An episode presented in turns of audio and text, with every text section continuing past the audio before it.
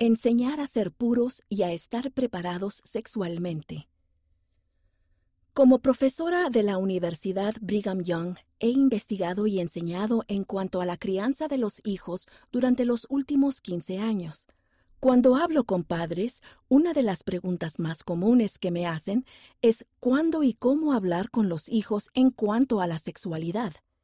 Cuando hablo con estudiantes universitarios, a menudo escucho lo atemorizados o inseguros que se sienten en cuanto a la sexualidad o lo poco que saben o entienden.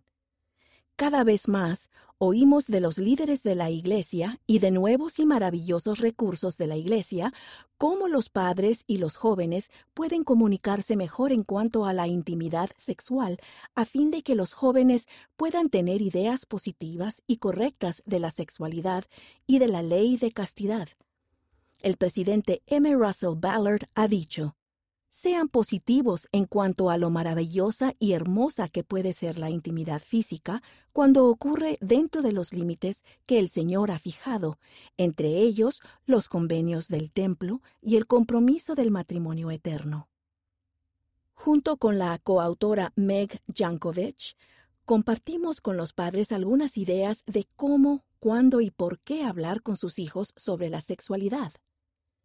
El elder y la hermana Renland hablan sobre la importancia de guardar la ley de castidad. Los artículos para jóvenes adultos hablan de cómo desarrollar un punto de vista positivo en cuanto a la sexualidad y cómo la ley de castidad nos bendice.